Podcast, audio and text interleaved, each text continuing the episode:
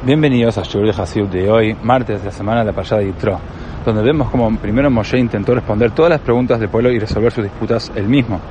Yitro indicó varias desventajas de este método y sugirió que Moshe establezca una jerarquía de jueces, reservándose para sí mismo solo aquellos casos que eran demasiado difíciles de resolver para los jueces de las cortes inferiores. Dios le dijo a Moshe que el plan de Yitro era superior al suyo. Como dice el versículo Beyuhar Moshe, Saré Alafim, Saré Meot, Saré Hamishim, Saré Azarot. Moshe designó líderes de mil, de cien, de cincuenta y de diez. El Rebbe nos enseña en el Kutesijo tomo 16 que en el plan de Yitro el pueblo estaría bajo la autoridad de jueces que estaban por debajo de la talla de Moshe.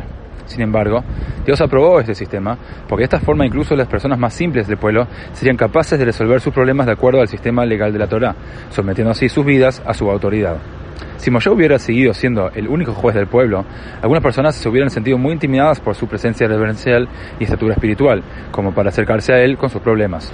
Esto hubiera llevado a esas personas a sentirse alienadas o más allá del alcance de la preocupación de la Torah.